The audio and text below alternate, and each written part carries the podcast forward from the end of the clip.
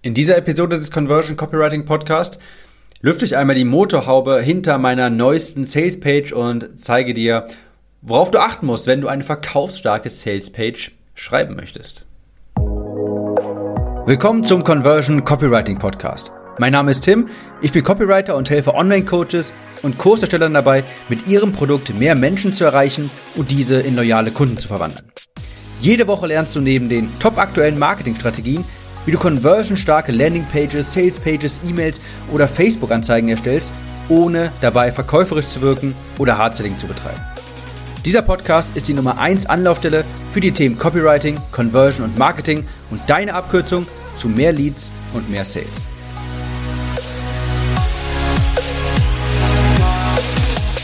Jeder braucht sie früher oder später. Eine Sales Page. Wenn du ein digitales Produkt vertreibst, dann brauchst du dafür eine Verkaufsseite. Denn die hat einen extrem großen Hebel auf deinen Umsatz.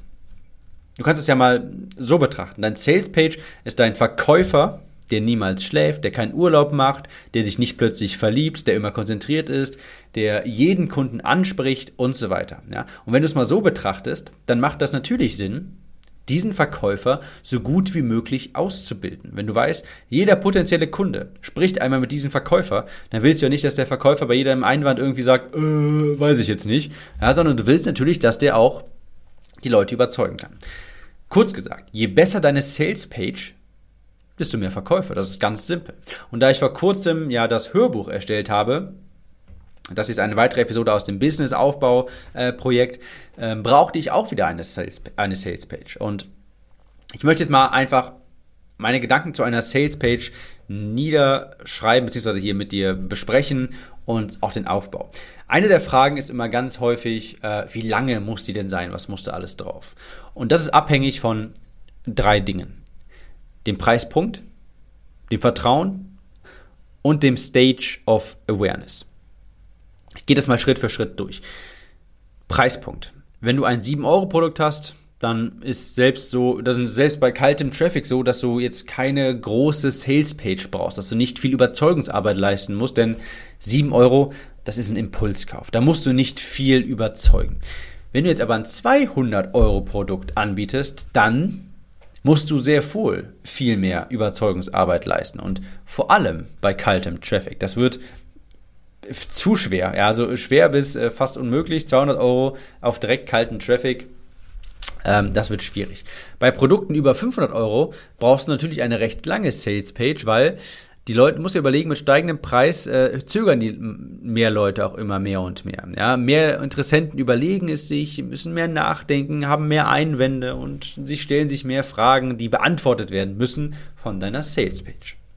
Also der erste Punkt, wie lang ist die Sales Page? Was muss alles drauf? Abhängig von dem Preispunkt. Impulskäufe, da muss nicht viel drauf.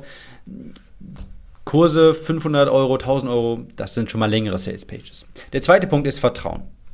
Je mehr die die Leute vertrauen, desto bereitwilliger kaufen sie auch. Punkt. Ja. Bei mir ist es immer so, es gibt so ein, zwei Punkt, ein, zwei Leute, bei denen kaufe ich einfach komplett alles blind. Ja. Da ist das Vertrauen bei mir so extrem hoch und ich ich weiß einfach, wenn die was Neues rausbringen, äh, die können mir eine E-Mail schicken mit einem mit Link und zwei, zwei, Minuten später haben die von mir 3000 Euro. Ja, da brauche ich keine Sales-Page, ist mir egal, ich kaufe bei denen alles, ja, weil ich ihnen so sehr vertraue. Wenn du mich jetzt aber wenn du, nehmen wir an, du kennst mich jetzt so gar nicht und ich biete dir jetzt über Facebook Ads ein 200 Euro Produkt an. Ich meine, ich denke, das wirst du dir sehr, sehr, sehr gut überlegen, ob du das wirklich machen sollst und vermutlich wirst du sagen, wer ist der Spinner, lass mich in Ruhe.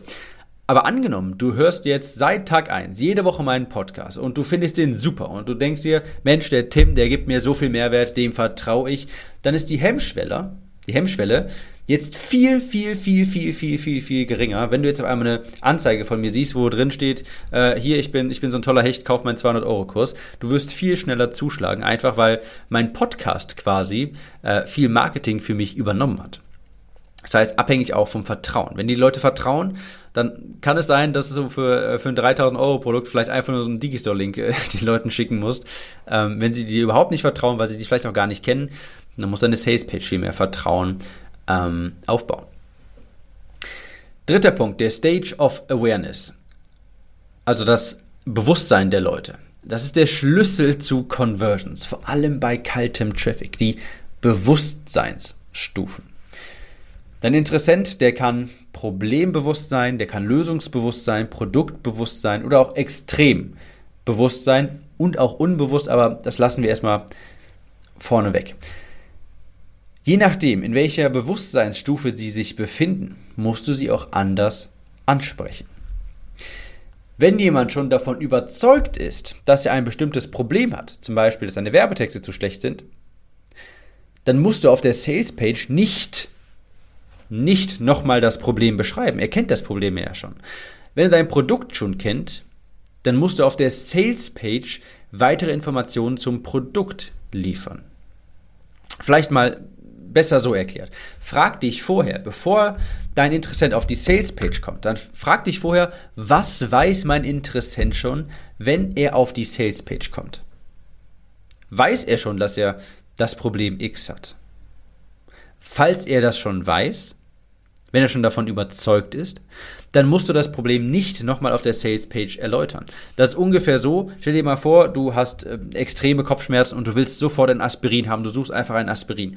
Und jetzt gibst du Google ein Aspirin schnell kaufen äh, und klickst auf, einfach blind auf den ersten Link, der dir angezeigt wird. Und auf dieser großen Seite wird dann erstmal, äh, wird dann erstmal beschrieben, wie schlimm doch Kopfschmerzen sind und dass man sich ja wünsche, die könnten einfach sehr schnell gelöst werden, dass die meisten Leute bei Google äh, erstmal nach Kopfschmerztabletten suchen. Und das interessiert dich in dem Moment ja gar nicht. Das weißt du schon. Dein Kopf pocht gerade. Du musst, du brauchst jetzt nicht äh, da die, die Seite, die dir nochmal beschreibt, wie schlimm das alles ist. Äh, das erlebst du gerade ja schon. Du willst einfach nur, wenn du äh, bei Googles nach, wenn du stark, Gott, ich hab, nehme hier gerade die fünfte Episode auf. Wenn du äh, wenn du auf Google einfach gehst und dort nach ähm, Aspirin suchst oder sowas, dann willst du einfach direkt einen Link, um das zu bestellen. Du musst jetzt nicht nochmal davon überzeugt werden, dass Kopfschmerzen ganz schlimm sind. Also, wenn dein Interessent schon weiß, dass er ein bestimmtes Problem hat, musst du das nicht nochmal erneut aufgreifen auf der Sales Page. Zum Thema Stages of Awareness, Bewusstseinsstufen, das ist jetzt nicht so einfach nebenbei zu erklären. Ich habe dazu schon mal eine komplette Podcast-Episode erstellt. Hör dir dann Episode 45 an. Da erkläre ich das genauer und dann hör dir am besten diese hier nochmal an. Also, hier ist mal ein konkretes Beispiel von mir. Ich schalte jetzt Anzeigen auf kalten Traffic. Die Leute kennen mich nicht. Und ich schreibe da rein einfach sowas wie, ähm, ja, klicke hier und schau dir dieses Video an. Ja, mehr steht da gar nicht drin. Klicke hier und schau dir dieses Video an, wenn du, äh, keine Ahnung, Dienstleister bist dann haben die Leute kein Problembewusstsein. Sie wissen jetzt nicht, welches Problem das Video möglicherweise löst. Ich muss dann, weil kein Problembewusstsein herrscht, auf der Landingpage den, das Problem vorher beschreiben. Denn niemand kauft, wenn er es nicht als Lösung für ein Problem ansieht. Bei mir ist es jetzt ganz konkret so, dass ich schreibe in der Regel längere Anzeigen, in denen ich in den Anzeigen schon ein Problembewusstsein schaffe und am Ende das Produkt erwähne und dann auf die Sales Page leite. Also, wenn ich mir jetzt die Frage von vorhin stelle, was weiß mein Interessent schon, dann kann ich das beantworten mit, er kennt das Problem und hat von meinem Produkt gehört in der Anzeige und wenn er dann auf, die, auf den Link klickt zur Sales Page, dann kann ich davon ausgehen, dass er jetzt dazu mehr Informationen haben möchte. Und deshalb muss ich genau das auf der Sales Page beschreiben. Und genau das packe ich dann auch zu Beginn in die Überschrift. Ja, dann spreche ich über das Produkt, denn das erwartet der Interessent jetzt. Denn deine Anzeige schürt dir eine Erwartungshaltung, die du dann erfüllen musst. Wenn jemand deine Anzeige gelesen hat, frag dich, was erwartet der jetzt, wenn er auf die Landingpage klickt? Wenn das bei mir so ist, dass ich das Problem beschreibe und dann die Lösung erwähne und wenn er dann auf den Link klickt, dann erwartet er die Lösung. Und die spreche ich dann auch an. Also meine Salespage. Für das Hörbuch habe ich die dementsprechend auch aufgebaut. Ich zeige direkt das Hörbuch, weil der Interessent ähm, produktbewusst ist. Der ist problembewusst geworden und danach produktbewusst. Er weiß, es gibt dieses Problem und dieses Produkt gibt es dafür. Das habe ich nämlich in der Anzeige erwähnt. Also bekommt er auf der Salespage ähm, Informationen zum Produkt und auch weitere Informationen. Also habe ich da drauf geschrieben, für wen ist das geeignet, welcher Content ist da drin. Ich habe Fragen zum Produkt beantwortet. Ich habe meine äh, Salespage quasi als Weiterführung der Anzeige getextet. Wenn meine Anzeige jetzt aber so eine ganz kurze gewesen wäre und kein Problembewusstsein geschaffen hätte, dann hätte ich das erst auf der Salespage machen müssen. Schau dir einfach doch mal die Salespage an. Du musst das Hörbuch nicht kaufen, wenn du nicht möchtest. Du kannst dir einfach, wenn dir das jetzt, wenn dich das interessiert, wie die aufgebaut ist, schau mal auf timgehlhausen.de-hörbuch mit OE. Habe ich auch in den Show Notes verlinkt kannst du die Sales Pitch einfach mal anschauen und gucken, wie habe ich das denn, was habe ich mir denn vielleicht dabei gedacht, äh, dass ich sie so aufgebaut habe, wie ich sie aufgebaut habe. Und du wirst sehen, du wirst überwiegend Informationen zum Hörbuch finden und Dinge, die dir auch Sicherheit vermitteln. Eine Geld-Zurück-Garantie, ähm, ein Inhaltsverzeichnis und ich sage dir auch genau, was du zu erwarten hast und so weiter. Also Dinge, die der Interessent wissen muss, um eine Kaufentscheidung zu treffen. Fazit. Wie lange deine Salespage sein muss und was drauf muss, das ist abhängig von A. Preispunkt, B. Vertrauensstatus und C. Stage of Awareness. Auf die Salespage muss das, was der Interessent erwartet. Eine Erwartung wird durch deine Anzeige geschürt, die er vorher liest. Also wenn wir jetzt von einem Facebook-Funnel ausgehen. Wenn er das Produkt nach der Anzeige erwartet, ja, weil du das in der Anzeige erwähnt hast, dann beschreibe das Produkt auch direkt. Bei mir ist das so, ich habe eine lange Anzeige, die beschreibt das Problem und stellt am Ende das Produkt als Lösung für das Problem dar. Und der Konsument denkt sich dann natürlich, interessant, das Hörbuch schaue ich mir mal an. Und dann klickt er mit der Erwartung auf den Link. Und wenn in der Headline dann das Hörbuch nicht erwähnt wird, dann springt er ab, weil diese Erwartung nicht erfüllt wurde. Das Thema Sales Pages, das ist natürlich extrem umfassend. Und ich habe auch schon überlegt, darüber dazu einen Workshop zu machen, denn das braucht eigentlich auch jeder, aber das ist erstmal Zukunftsmusik. Jedenfalls, schau, schau dir die Sales Page einfach mal an. timgehlhausen.de-hörbuch mit OE. Wie gesagt, habe ich auch in, der, ähm, in den Show Notes verlinkt. Ich habe eine Bitte an dich. Ich muss natürlich auch noch als, äh, als Online-Marketer hier einen Call to Action aussprechen und es ist ganz simpel. Wenn dir der Podcast gefällt, dann hinterlass mir eine Bewertung bei iTunes, schreib einen netten Kommentar da rein, schreib mir ruhig, was, du, was dich für Themen interessieren, was du hören möchtest.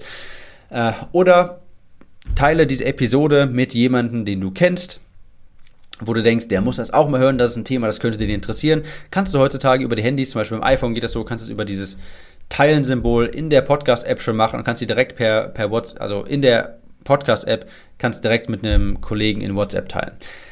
Wir hören uns in der nächsten Episode wieder. Ciao, Tim.